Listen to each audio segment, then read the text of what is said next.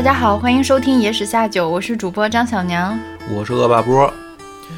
这个今天呢是一集特殊节目哦啊，正好呢我们应这个荔枝平台的邀请，嗯啊，做一集特别节目。特别在哪儿呢？就是正好他们平台啊十周年，哦，所以呢就邀请一批做的时间比较长的播客吧，然后呢来讲一讲自己做播客的这个经历啊，或者就是一些感想。嗯，啊。十周年确实很长了，十周年，野史下酒，明年也是十周年，对，我们快了，将近十周年了。对，对，所以呢，这个我们其实第一期上传的节目就是在这个平台，然后当时呢是只有这个平台，嗯。就是我们还没有其他的像喜马呀、网易啊这些都没传，嗯。所以呢，基本上跟他们这个平台的时间是比较接近的，嗯，就是这个周年嘛。共同相伴走过了很长的一段时间，对。算是，所以这次呢，就是被邀请来录这么一集特别节目呢，嗯。啊，希望学校共襄盛举吧，嗯。也很开心。所以它这个特殊之处呢，就在于我们这一集里边提到这些嘛，可能放到其他平台上，也许会被下架。啊。哦但但是这个是对嘛？但是这个没、没关系了，就是随缘吧。嗯，而且呢，我想来想去啊，我也不想讲一个，比如这一集节目就纯讲自己，对做播客的经历啊，或者什么感想啊，甚至是技巧啊什么的，嗯。我也觉得这样可能没意思嘛。嗯。那我就想呢，就是我们当时第一集讲的故事叫《禅定寺歌姬》，哦。呃，讲的呢就是其实挺水的，嗯那篇故事很短，嗯我当时呢也刚刚开始做嘛，所以呢，不管是设备也好，呃，剪辑也好，还是我自己的讲述的结构节奏，都很一般。第二集我们当时讲的有一个故事，就叫《地狱变》啊。这个故事相对来说比我们第一集节目啊，就是从文本上来说，那个故事就更完整。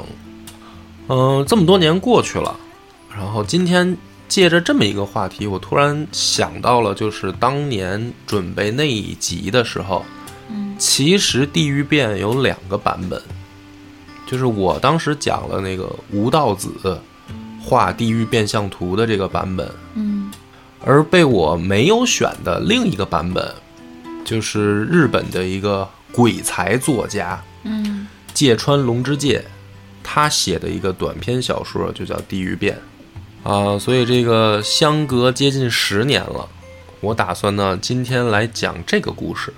蛮有意思的。我们回到了起点，然后又是讲的跟起点相关但不相同的一个故事。，对，就是不同的版本。当年我没有选择的那个版本，嗯我决定过到这个十年以后来来讲。那么当年没选它的原因呢，呃，有很多吧，就是比如说，我们当时想的是尽量讲讲野史嘛，嗯就是是不是还是跟历史相关一点？但是这个今天讲的《地狱变》呢，那个纯是文学创作啊，它就跟历史不相关了。嗯那么当年的我呢，对于文学或者说文字艺术这个门类，也只是怎么讲呢？就是叫门外汉吧。嗯嗯，因为年纪也比较小，呃，只是作为一个读者，去选一些猎奇，去选一些就是抢人家眼球的这样的故事来讲。所以，对于里面包含的文学性和文学的完整程度，我觉得当年肯定是嗯不太注意的。嗯，但是毕竟现在年纪大了嘛，大一点点了啊，老了。老了，对，对于很多事儿呢，就是看待的角度可能会略有变化。嗯所以今天呢，给大家来讲这个《地狱变》的另一个版本。为什么？因为其实从这个文学的角度来说，它这个故事的完成度非常之高。这是一篇短篇小说，但是它的完成度非常高，而且它的讽刺力度非常强。哎，就是如果对于不了解日本小说或者说日本作家的人来说，呃，猛的上来就就听这样的故事，可能会有一些误会。嗯嗯，所以对于讲述者来说呢，也是一个考验，就是你怎么能把这个故事讲到点子上，让人明白说这个故事它的那种核心的怎么说笔笔触，嗯，它的独特之美在哪儿嘛？所以今天来试试，悬念拉满了啊！哎我已经非常期待了。给张哥来讲讲这个故事的开头呢，是一个在公侯之家的仆人，从他的角述来讲的一个视角。他说他们家这位主人啊，就叫枯川大公，是一个就是日本的大官儿。嗯啊，什么官儿位没说，反正呢就说啊，说这个枯川大公住的就气派，他们家富丽堂皇、宏伟豪华。嗯。啊，就不是一般人家能住得起的那房子。再说这位大公呢，就更了不起了，说前无古人，后无来者，打他娘生他的时候，就梦见了神灵在床头。那当然，这个听惯了中国故事的朋友们，对这种情节不奇怪。那我也听我婆婆说了不少回。呃反正就是，但凡是有个什么这个皇帝啊，什么这个伟大人物啊，他娘不用啊，皇帝伟大人物，嗯民间也有很多。对他总能梦见个这个什么神灵什么的。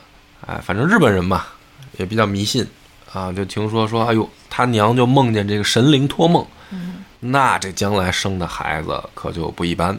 果然，这个枯川大公从小到大啊，身边就发生了很多奇奇怪怪的事儿。这个外人呢，就总是这个说法不一了啊。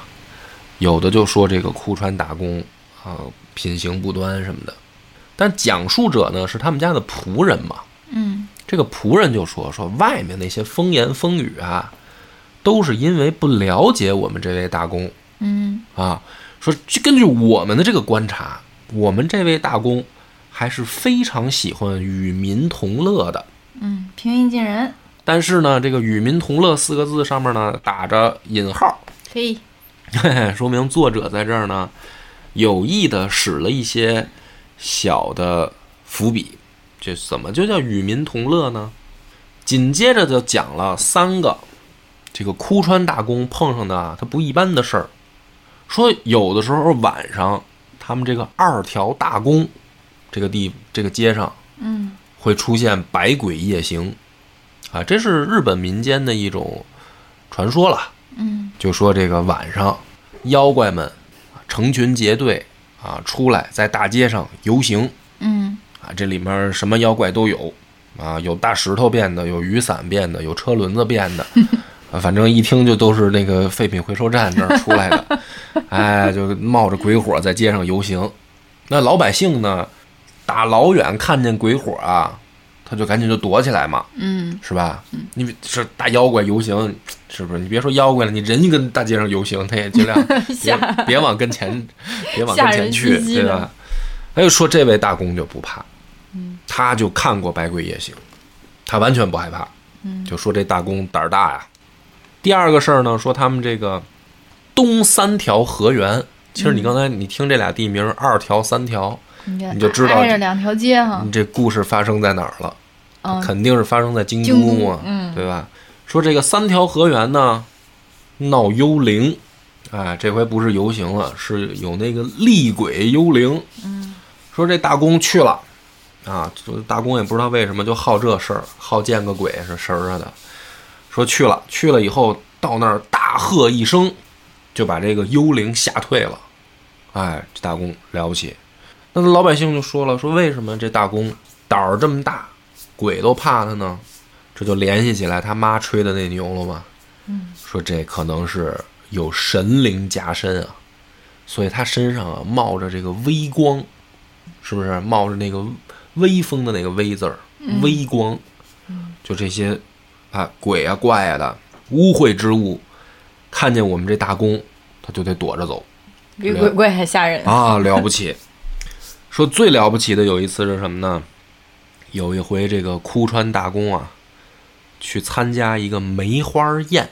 嗯宴会，晚上呢，他回家的路上，他这牛车撞着人了，你按说这是一交通事故，嗯，对吧？哎，没想到啊，被撞的这位是一个老者。这老头呢，他被撞了以后，他马上就跪在地上，双手合十，然后他说：“哎呀，能被大公的牛撞到，真是天大的荣幸啊！”脑残粉儿，这属于也是出门不带脑子啊，好险没被牛踩死，嗯这这这就这么个主儿。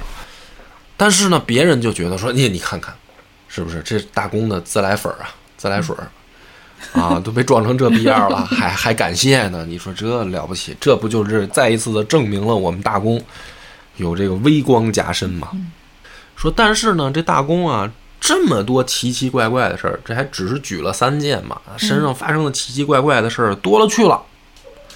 但是说这些事儿里面有一件是最恐怖的、最吓人的，连大公当时都害怕了。有一件事儿，就是遇到大妖怪了，有有一个大大吓人的这么一个场景，大吓人。我都不知道该怎么用词描述了。说这个事儿呢，还有证据，啊，他不是说一人一说口口相传，因为有的时候人口口相传，这故事就走样了呀，对吧？不是，他这事儿有具体的东西，这东西你再看到一样害怕，就这么就这么恐怖。什么东西呢？是一幅画儿。准确的来说呢，是一幅屏风。嗯，哎，这个古人啊，他喜欢在那个屏风上作画嘛，是吧？这个不论是咱们中国还是日本，都有。他这个吓人的东西，就是这个屏风上的一幅画儿。嗯，这幅画儿就叫《地狱变》。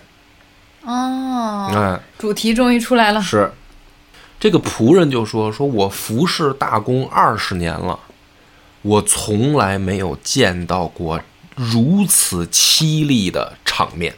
画儿吗？画儿，哦，嗯，就说他这个画儿让人画的东西，画的东西就吓人，就吓到这种程度，谁见谁害怕。满画儿贞子。俺们隔壁那吴老二 看一眼就浑身发抖啊，就到这种程度。那么就是这个画儿它怎么回事儿呢？他是这个大公啊御用的一个画师画的，这个画师叫梁秀，老梁家人哎，啊，不是 不是我们这个梁，我们是房梁的梁啊，他是那个优良中差那个梁。哦，梁秀，日本嘛，日本人一般都四个字嘛，他姓什么我也不知道，嗯。就是他是某某梁秀嘛，嗯。是吧？说这个梁秀呢是这个老画师啊，老头儿，五十多岁了，脾气古怪，长得也不招人待见，抠搜瘦，说那皮包骨头，抠搜瘦跟骷髅似的。啊，然后呢，是别看这瘦啊，那嘴鲜红鲜红的，那嘴唇儿，有人就说了，说他这个嘴为什么这么红啊？天天搁家涂口红。不是，说他可能不是好画画吗？他是一画师啊，哦，说可能他老舔那毛笔，朱砂，啊，红色颜料，老舔舔那笔，舔的这嘴都发红，那不是中毒了吧？那是。长得也不好看，脾气也不好，这么一老头儿，哎，这个府里面啊都不喜欢他，啊，连他同行也都不喜欢他。但是同行不喜欢呢，我觉得这很正常，好像也不止他们这行业，大家的竞争关系啊。各行各业的同行好像都互相不太喜欢。于是呢，说这个就有人给他起了一个外号，叫什么呢？管他叫猿秀，猿猴的那个猿。哦，说他长得像猿猴，哎，说他长得像猴猴可比他胖多了。啊，说叫猿秀。这个名字呢，这外号还有一个小故事，一小插曲，说这老头啊，有一个十五岁的大闺女，嗯，长得是又狗狗又丢丢，狗有哎，这个就在这个大公府里啊当服务员儿，他爸是画画的嘛，嗯，这个闺女就在这大公府里当服务员儿。说有一回呢，日本的一个地方啊，丹波国嗯给这个大公啊送了个礼物，是一只小猴子。小猴呢送来以后呢，就跟这个府里当宠物养。于是呢，这只猴遭到了大家热烈的欺负，啊，尤尤其以大公的这个小公子为首，小孩儿，天天呢就拿一鞭子跟后面撵这猴儿，抽他。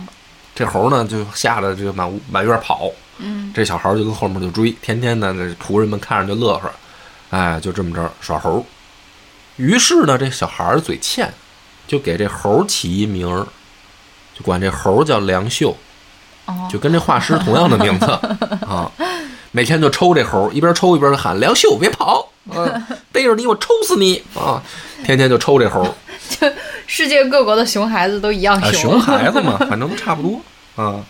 有一天呢，这猴正好逃命啊，就路过他这个小闺女的旁边儿，就这画师不是有一十五岁闺女，这闺女旁边儿，这闺女看这猴逃命呢，她就一袖子一伸，就把这猴给揽怀里来了，嗯，就保护这小猴。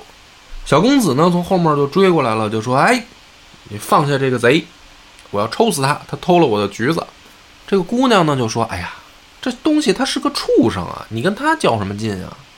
小公子说：“不行啊，这越是畜生越得教育，是吧？我得教育教育他。”这姑娘这时候呢说了一番话，替这猴求情。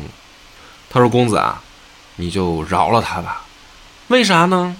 说我爹呢叫梁秀，你管他也叫梁秀，他跟我爹同名儿，对吧？你在这儿喊着他的名字抽他，我看见了呢，于心不忍，哎，所以我呢请求你放过他。这个小公子呢，别看是个熊孩子，一听他这么说呢，也觉得说，哎呦，这个替你老子求情，哎，那就算了吧，啊，说的好像也有道理，好像我们确实也有点儿不太尊重人了，是吧？也不太尊重猴，不太尊重猴了啊。然后算了算了，今天就就就到这儿吧，啊，还挺给面儿。挺给面儿。哎，从此以后呢，这猴啊就喜欢上他这个小闺女了，嗯因为保护过她嘛，嗯所以走到哪儿呢都黏着这个小闺女。于是府里面呢，渐渐渐渐也就不欺负这猴了，嗯就相当于这姑娘她等于跟这猴它是一个保护伞的这么一个作用。嗯对吧？那这个大家慢慢慢慢就不欺负这猴了。于是这猴呢，跟这个闺女就更亲了，他就学这个闺女的举动，因为这个闺女是一服务员嘛，嗯啊，他有时候他在府里，他得给人家，比如说啊跪下是吧？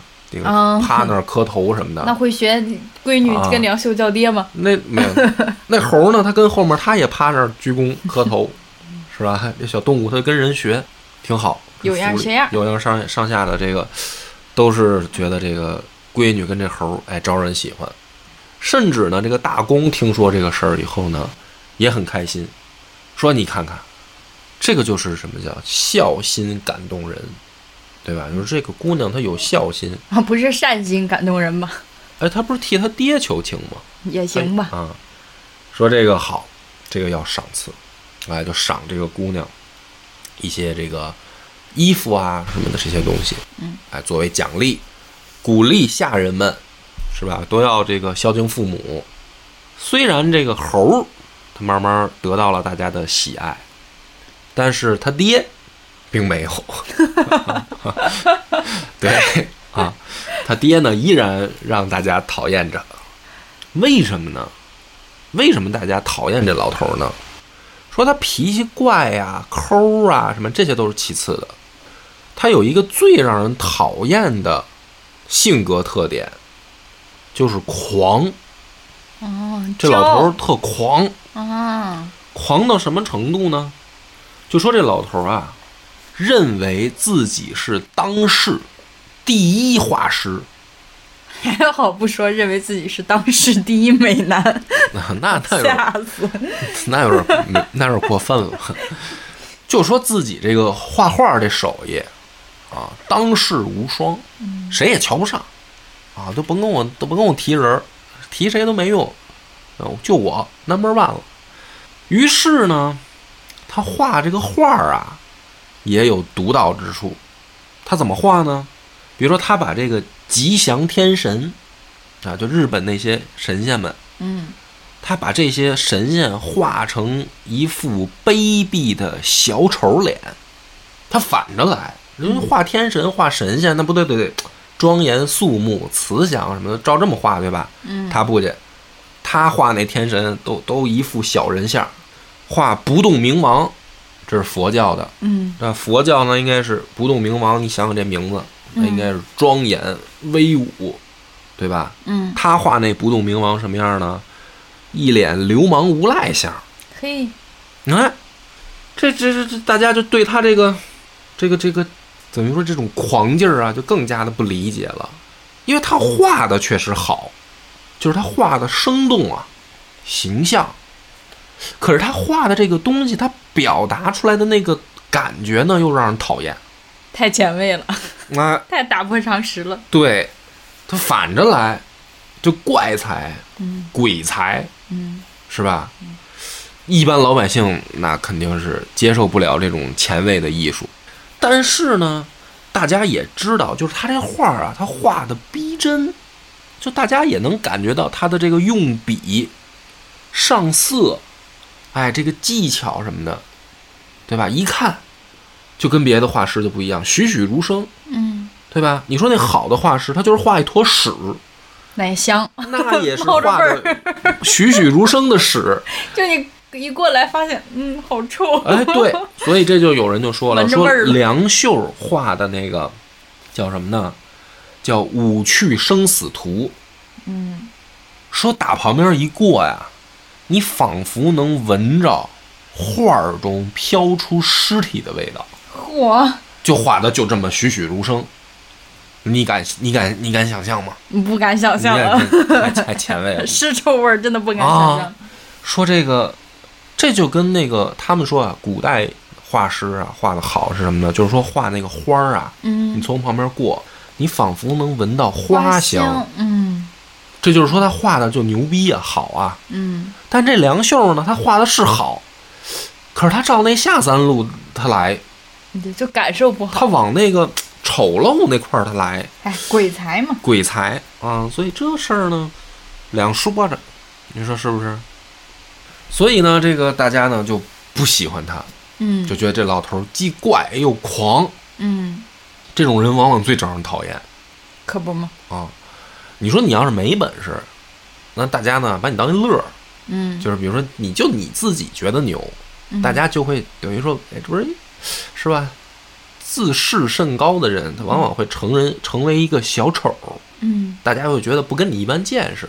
但他梁秀，他恰恰就问题就出在这儿，他真有本事，对吧？就是他画的确实好，而且是凡夫俗子、不懂艺术的人都能感觉到的好。可是他好那个路数他不对，这咋说呢？就是创作出来的东西吧，让人感觉印象深刻，有点直击心灵，但是那个感受并不好。嗯，阴森是真的阴森，恐怖是真的恐怖，记忆深刻是真的记忆深刻，但是就是觉着嗯，不美。对呀、这种感觉让我一下子想到了去年东京奥运奥运会的开幕式啊？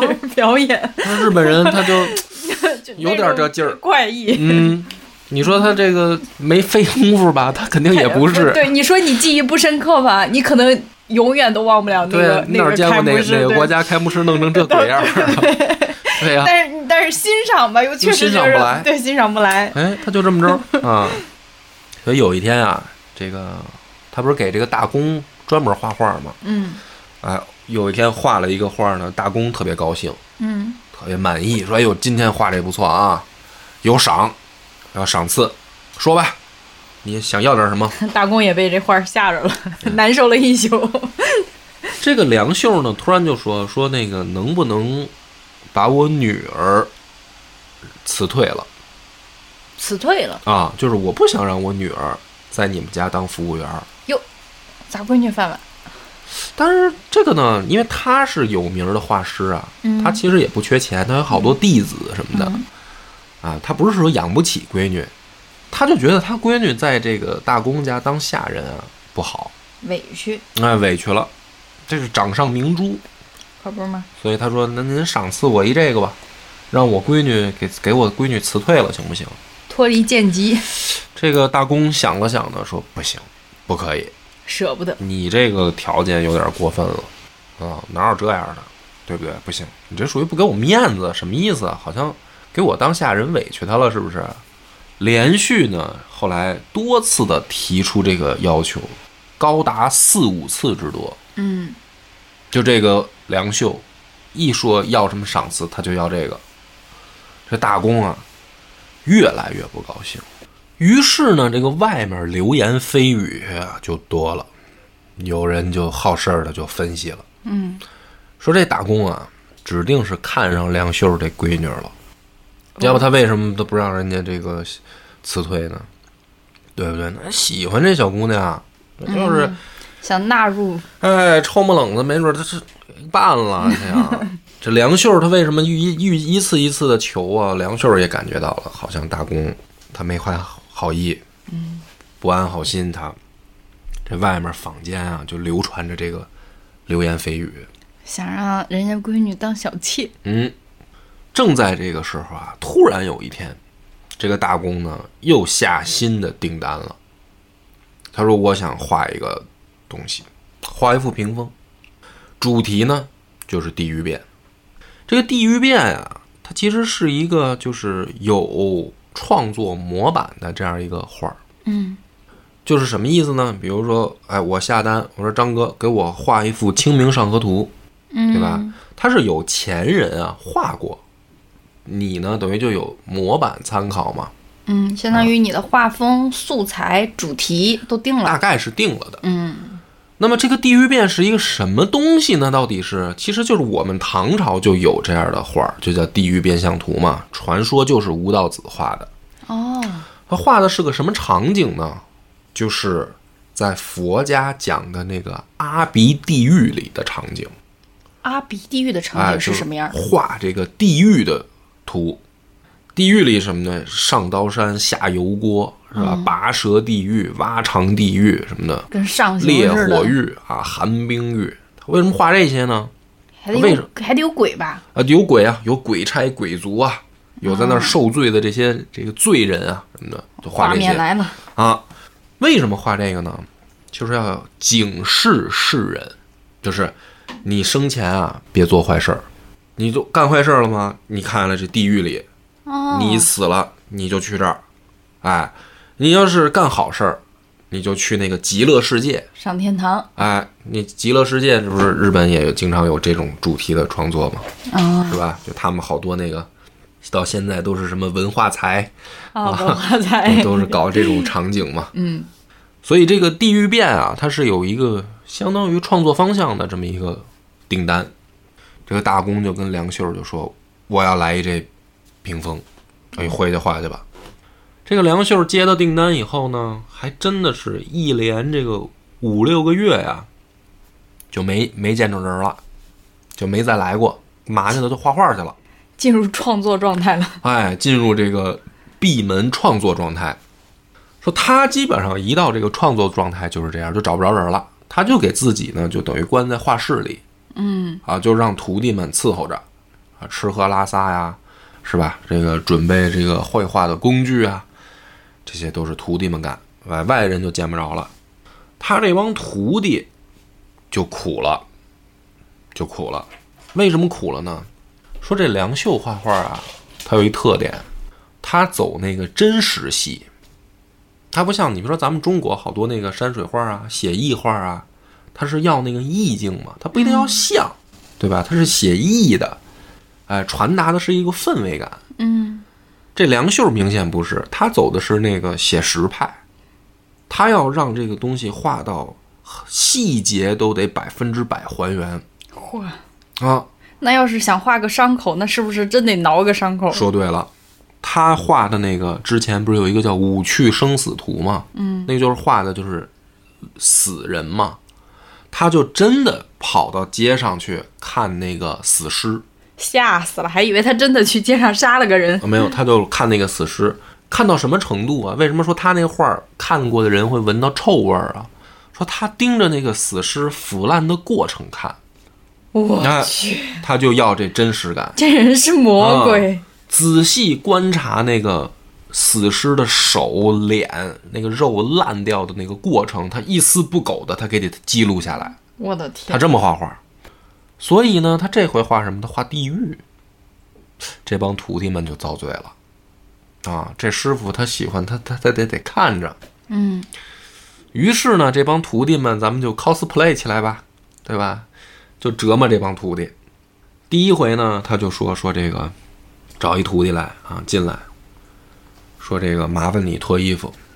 徒弟不知道怎么回事啊，嗯嗯，脱一精光，因为师傅要求了吗，脱一精光，穿一裤衩站这儿。师傅您说吧，这是干什么体力活吗？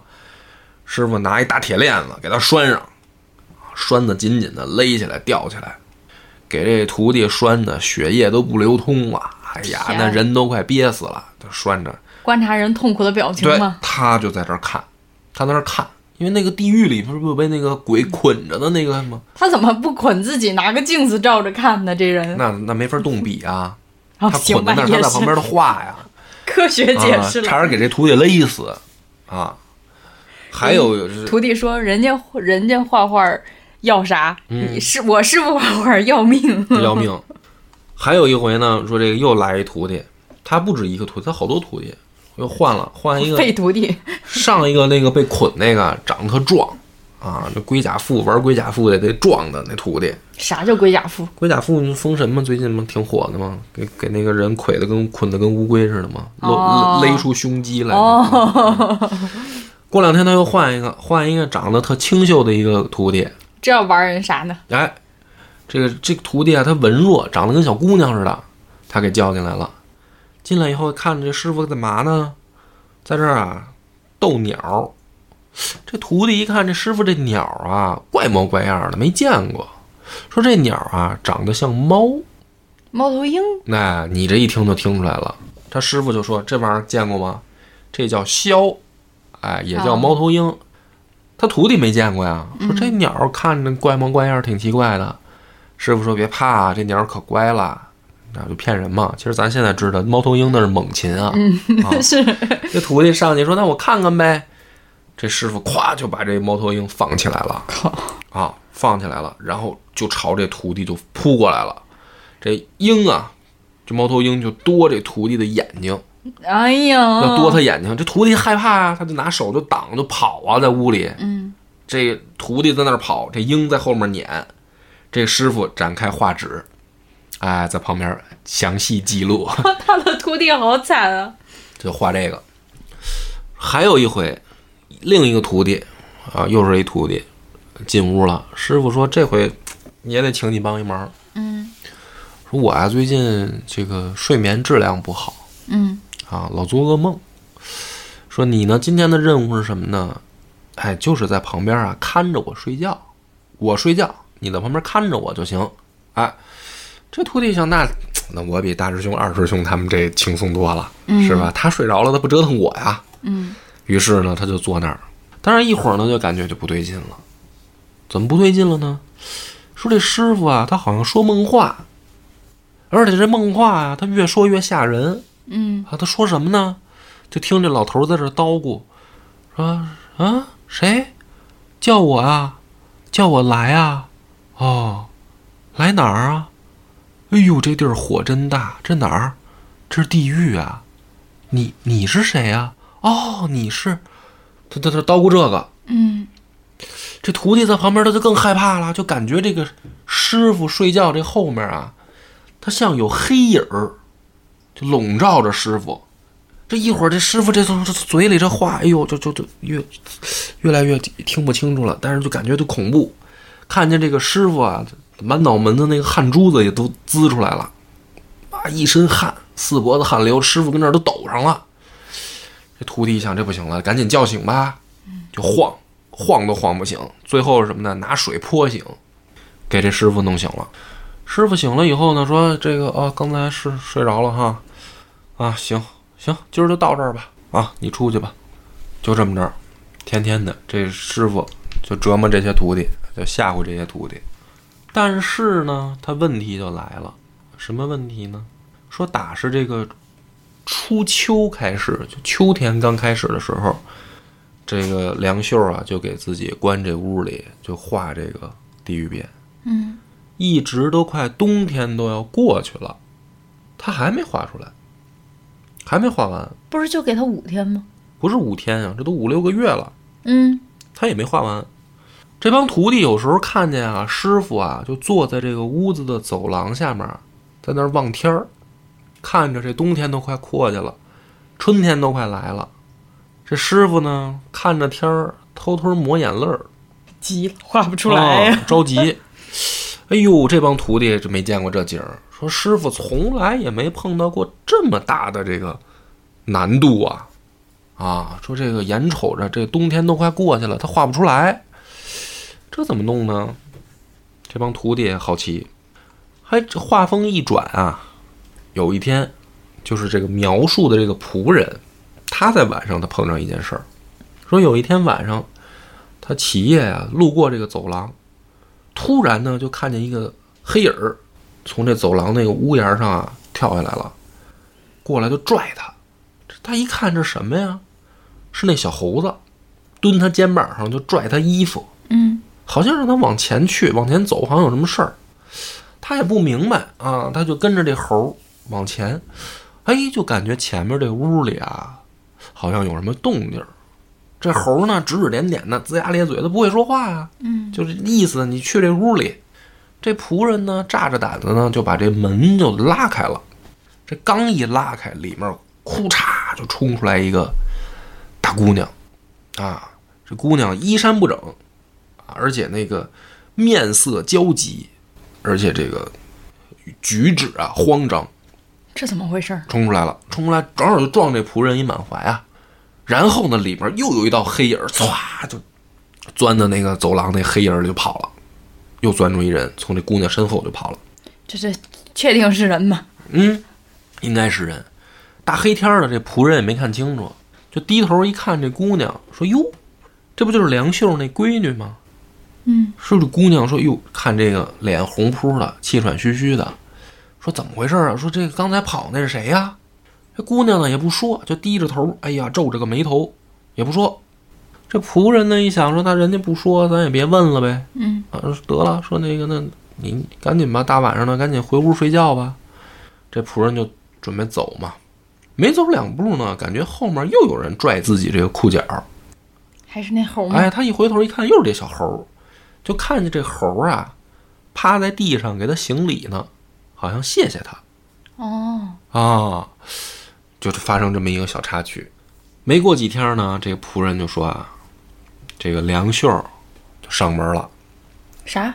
梁秀就上门了，画师来了，了嗯，就见着大公说，自从奉大人的严命制作地狱图、地狱变这个屏风，一直在无日无夜专心执笔，现在已有一点儿成绩了，大体可以告成了。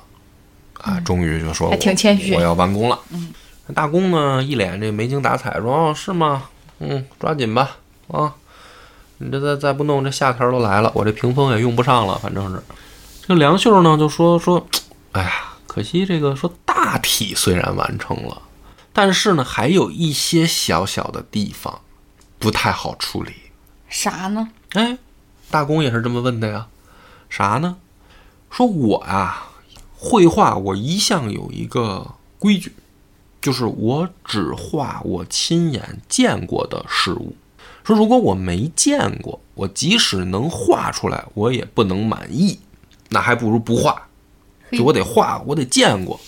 大公呢，就略带讽刺的就说：“哦，那这回让你画地狱，你意思你想见见地狱呗？嗯，啊，你是不是？是这个道理哈。你说你画工推理能力还可以。说你画不了就画不了，你这我绕什么弯子嘛，对不对？啊，那大公那意思就是画不了呗。梁秀说不是，说我现在这个素材啊，收集的已经差不多了。哎，我画这个被铁锁捆着的人，被这个怪兽袭击的人，哎，那些冤魂、鬼族啊，那些梦里面我能看到的牛头马面、三头六臂的鬼王，哎呀，他们天天就在梦里出现。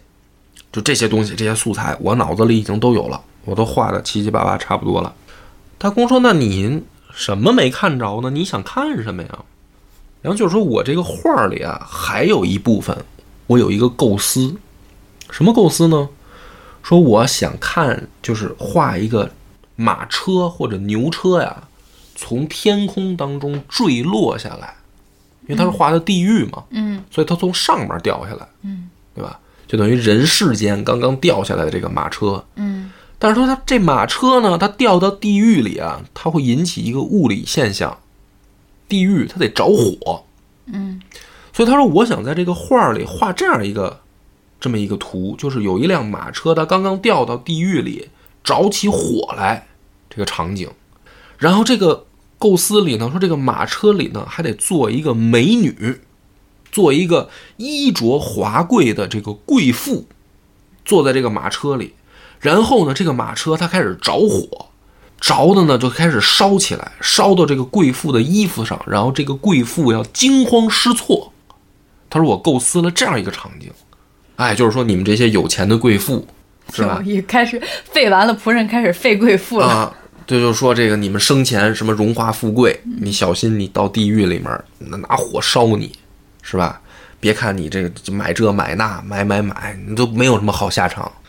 啊，夹带私货了啊啊！没有没有没有，就是说梁秀呢。然后呢，这个大公呢，突然好像被他引起兴趣来了。嘿，大公说还好，该配合表演的啊人不是我。大公说：“你这个意思是什么意思？”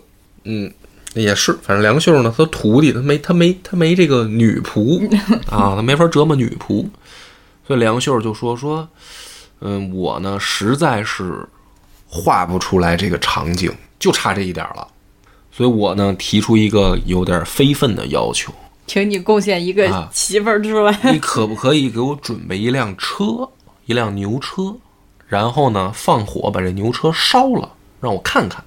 因为那玩意儿啊，你说搁现在咱们可能不太理解，说这个是什么很难的要求吗？他们日本啊，那牛车那是贵族才能坐得起的。你就搁咱现在来说，那就是烧一个就是那个豪车什么的，对，嗯烧一个什么加长林肯、什么劳斯莱斯什么的，是这意思，是吧？说你给我烧一辆车让我看看。说如果可以的话呢，后面省略号他没说，还没说完呢啊。大公哈哈大笑说：“好，就照你说的办。说没有什么不可能的，可以，我就要让你完成这幅地狱变。我烧车嘛，不就是没问题？”这个梁秀一听呢，说：“感谢大人的洪恩啊，太好了，我这个画儿又着落了。”几天后的这个晚上，这个大公按照约定就把梁秀叫来了，准备好了车，准备好了仆人，举着火把，嗯，就让这个画师来亲眼见证这个车着起来是什么样儿。嗯然后呢，这个时间啊，当时已经是晚上这个午夜了，四周围树林安安静静，黑暗当中万籁无声。这个大伙儿啊，不止梁秀啊，他还有仆人，还有武士，嗯围在一圈儿，就听见这个阵阵的夜风吹来，夜风当中夹杂着这个油烟味儿，因为要烧车嘛，就准备好那些油啊、火呀、点燃的东西都准备好了。嗯这个场景异常的诡异且安静，嗯就这么一个场景。嗯这大公呢就坐在上面一圈椅上，在那儿看着，这梁秀就站在下面。这个时候呢，大公就先开口说话了，说：“梁秀，我按照你的要求，给你准备了这个放火烧车的场面，说你要好好看，这辆车就是我日常乘用的车，你应该认识。”这就是我自己的座驾，我现在拿来给你烧。说呢，为了让你看到这个车毁的样子，让你感受到地狱烈火的景象，我决定按照你的构思一比一还原。所以这个车里现在就坐了一个犯罪的女人，车子一烧，这个女的就会烧得皮焦肉烂，化成灰烬，受最后的苦难，然后一命归阴。这对你画屏风是最好的样板，你一定要仔细看，看她的雪肤花容在火中焦烂，满头青丝化成一捧火炬在空中飞扬。你给我好好看，我的天，这可是没有 NG 呀、说这种场直接来面真的。几辈子难得见到，懂不懂？说好，现在小的们把这个车帘子打开，让他看一看这个女人。车帘子一打开，在这个狭窄的车厢里面，就用铁锁捆着一个女子。看这个女子啊，穿着樱花绣的灿烂夺目的这个宫袍，啊，就是一个华美的衣服，垂着光泽的黑发，斜插着黄金的簪子，发出美丽的金光。然后呢，再看这个姑娘，虽然这个衣服华美，但是身材娇小，白净的脖子，沉静纤熟的脸容，这不正是梁秀的闺女吗？梁秀的闺女犯什么死刑了？然后就在这个时候，大公一声令下，说点火。就看见这个梁秀啊，双手本来伸向前，想去扑到那个车上，但是因为距离太远，这个时候四周的火把呼就招呼到这个车上来，这个车砰就烧着了。烧着了以后，你猜梁秀的反应是什么？他不会是高兴吧？他站在原地了，他手还没放下，但是他人钉在那儿了，定在原地了。他是吓傻了吗？仆人啊，周围的人都以为梁秀是不是吓傻了？但是说这个时候，大家看见梁秀的这个眼睛里在闪闪发光，天呀，他果然癫狂，然后呢，说他表现出来的样子是什么样的呢？震撼。说他仿佛啊，是这个面部扭曲，嘴歪着，眼睛瞪得大大的，但是呢，说他给人一种恍惚间，让人看到了他好像眼睛里在闪着光辉，是一种法月的光。什么叫法月的光呢？这是一个佛家用语，说是当这个信徒在信仰当中得到了内心喜悦的时候，眼睛会闪出来的光天哪，他真的在高兴，好可怕！啊。说他就站在这个烧着的这个车前面一动不动，非常仔细的在看这个熊熊大火的燃烧，然后呢，就看见这个他这个闺女啊，这个长发、脸颊被火炬笼罩，美丽的秀发，然后穿着的华服映衬出一个凄惨的景象。当夜风吹来，浓烟滚滚的时候，说这些火花在缤纷的烈焰当中，然后听着他闺女的尖叫，撕心裂肺的惨叫，这个场景已经非常诡异了。嗯啊，所所有看的人都吓得说不出话了。但就在这个时候，突然就听见这个一个响动，从树上窜下来一个黑影儿，像一个球一样，咵就冲进那个车里了。然后呢，就看见这个黑影儿像人一样紧紧地抱住这个梁秀的闺女。大家再一看，发现这个黑影儿是什么呢？是那个小猴子。嗯，然后最后呢，随着几声这个火烧出来的那个噼啪的响声，最后大火浓烟就把这个车包裹住了，大家就看不见里面在发生什么了，只能听见惨叫。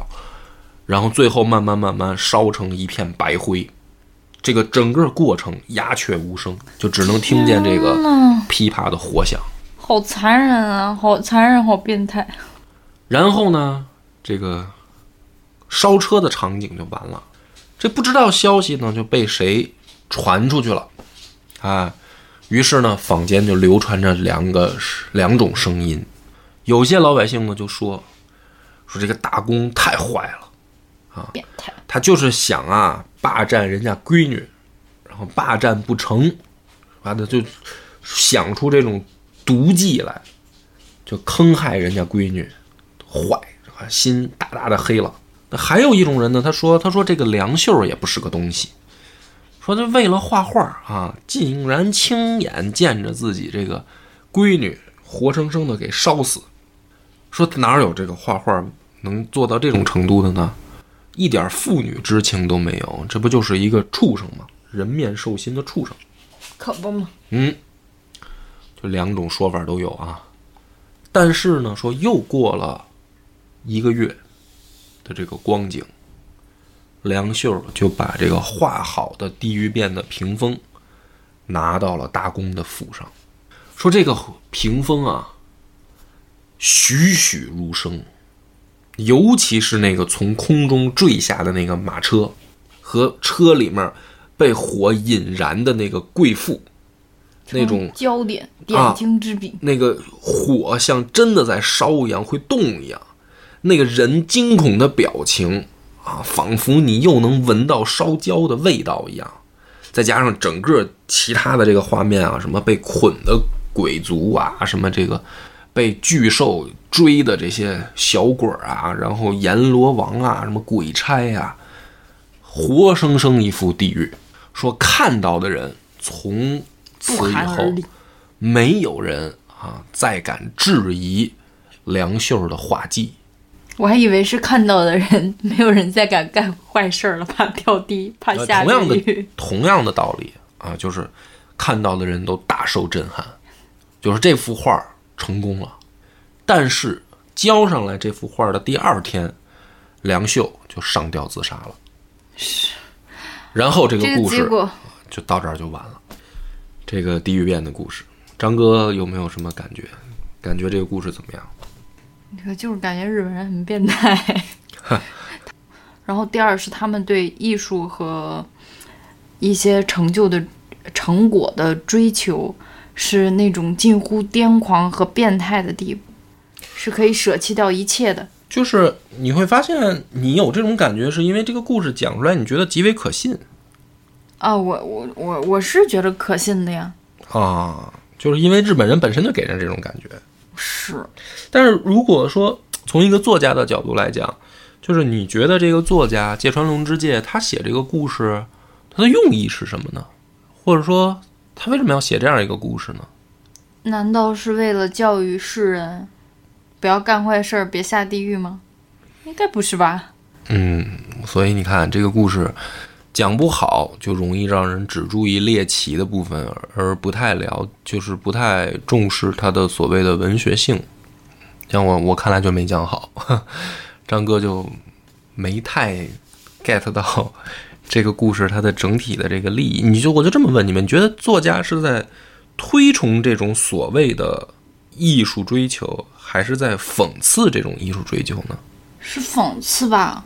我听下来，我怎么感觉是讽刺呢？嗯，那怎么就讽刺了呢？就是我刚才说的呀，就是不顾一切，近乎癫狂，不是近乎癫狂，就是变态的这种追求。嗯，就是一定要用，就比如说他就是一定要看到，为了让他看到，然后就付出这么大的代价。嗯，就是我觉得这是一种讽刺吧。嗯，或者说写实这块儿。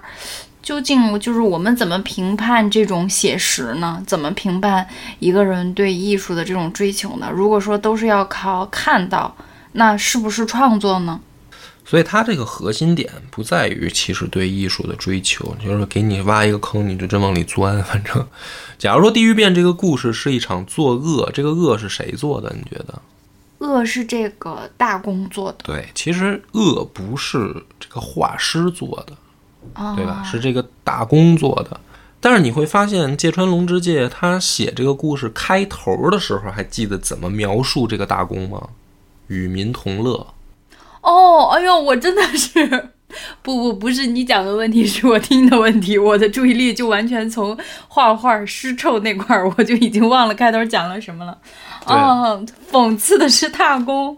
对，就是他。其实从头到尾，如果你再细细的去听一遍这个故事啊，或者说有，因为它是一个短篇小说，而且也翻译成中文版了。嗯，有兴趣的话，你可以找来读读原文。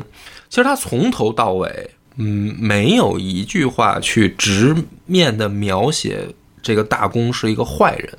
嗯，因为他的这个视角是这个大公府里的一个仆人。嗯，在他眼里的大。大公是散发着光辉的一个牛人，一个老百姓看去是需要仰望的这样一个贵族。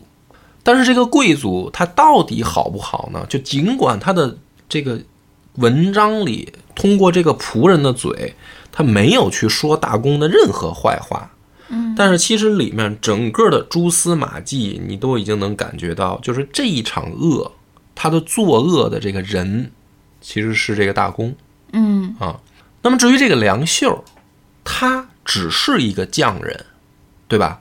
他其实嗯他没有说要要作恶，就是他去说我要为了艺术创作再怎么做过分的事儿，比如说他折磨徒弟，他去看那个尸体画什么的，对吧？甚至最后他亲眼见到自己闺女被大公烧了，嗯他都是那样一种就是怎么说呢，叫发出了法月一样的那个光辉，眼睛里面带着那种东西，他其实已经不是人了。嗯，就是如果人到这种程度，他就已经完全丢失掉人性了。嗯你能明白吧？嗯就是它就是一个工具了，它就像一个照相机，对吧？照相机没有感情，就是如实的记录他看到的东西，嗯嗯，对吧？对所以你说照相机有什么对错呢？对对，他就已经不是人了。所以这为什么我说他这个这个小说它的完成度很高？嗯。他在里面就给了你一组对照，就是那个猴儿，那个猴儿它不是人，但它有人性。但是你感觉那猴儿比那个画师还有人性，嗯。所以这个就是一种对照的写法，嗯。就是高明的文学家他是通过这种方式在给你传达情绪的，嗯就容易让你归归入到就是正正题上。不然的话，你就会认为你就会陷入一种纠结，就是说，哎，是不是对艺术的追求到极致就应该这样呢？会不会作者是在推崇对艺术追求到极致呢？就这只猴的作用就在这儿，它是把你规整回来，让你反过来看到说，这不是什么叫对艺术极致的追求，这个叫丢掉人性，嗯所以它就完成度就很高。嗯嗯所以他最后呢，其实是从画师身上抽离回来，嗯，就是说，当所有的人，如果你们追求的极致目标是成为工具的时候，那么这件事儿它的整体意味就变了。嗯所以那个贵族才是真正其实被讽刺的对象哦，啊。厉害。是吧？所以就是说，他其实是那个贵族在作恶，尽管外面传说的，哎呦，这人都神了，这人出生之前老妈都梦见神灵了啊，出来的这鬼见着都绕着走啊，撞着老百姓，老百姓都得给跟他道歉，双手合十，还说哎呀，我好不容易被他撞着，我好荣幸啊。嗯但是说这个人就是他妈一个猪狗不如的畜生，他他在一个光鲜亮丽的外表下，嗯所以最后这样的人又回再返回来回到主题上，就是他们要下地狱。嗯就是地狱变，他描述那个场景，嗯就是给这样的人看，他都是也只是微微一惊，对吧？就是说，这个故事说他身上发生好多离奇的事儿，但只有一件事儿，我们大公确实好像吓着了，是说他真的是被烧死一个女人这件事儿吓着吗？还是说他被梁秀的这个画儿吓着呢？还是说他突然意识到可能自己是一混蛋呢？就是说，如果不见这幅图，没有人说他是混蛋，嗯对吧？大老百姓都仰望他呢，他做的所有的事儿都是理所应当的，嗯对吧？嗯已经超出了人对他的评价范围了。就是在这个故事里的这个贵族，嗯那么只有带有一些宗教意味的东西，才能让他害怕了。嗯他其实是在讽刺这个，嗯对吧？所以说，这个是芥川龙之介写的，在那个时代下一个非常深的讽刺，就是说，当人他到达了一定的权力地位的层次以后，他实际上做的很多是不是人的事儿，都没有人能够告诉他你不是人了。哦，就是我们再重重新强调一下，那个时代是就是所谓的古代嘛。但是芥川龙之介并不是一个古代的人，所以他其实他的这个文章的力度是有穿越度的，就是他到现在读起来，也依然是容易让人去对应的。嗯就比如说，如果你在现代社会看到有一些人，你会不会觉得他身上有那个打工的影子？就是他好多事儿，是吧？纸醉金迷啊，主要是咱也没接触到这权力这么大的人。对，但就是说，他其实就是两个层次嘛。那我小的时候就是有没有像梁秀这样的人，就是我好像是有一技傍身，又非常的优秀，在某一某一个领域，嗯，但其实，在权贵眼里，你就是一个工工具，对吧？就是，其实这是一个讽刺力度非常狠的一个故事。听下来也很震撼，我觉得。对，然后，呃，这个也是怎么讲呢？就是说，当年啊，我我我我可能讲不好这样的故事，嗯，嗯，我也不能说现在就一定讲得好。啊，不是，这这张哥 张哥的鉴赏水平 太差。也不一定，对吧？反正呢，就是通过讲故事吧，我觉得是最好的给这个十年一个梳理和一个等于让人能听出来的变化。嗯，call back 一下。对，就是某种意义上讲，呃，十年前我是那个梁秀嘛，就是我是在追求那个故事的猎奇性，然后我在追求那个吸引眼球的程度啊，怎么能够讲的逼真，怎么能够是吧？或者讲的好玩啊，或者什么那个。但慢慢慢慢，其实听野史下酒时间长的朋友，应该也慢慢能感受到了，就是故事之外，有的时候我会疯狂的夹带私货嘛 是吧？就是这个意思。所以这个十年的一个纪念节目啊，应这个平台邀约，非常感谢大家的收听，咱们今天节目就到这儿，拜拜。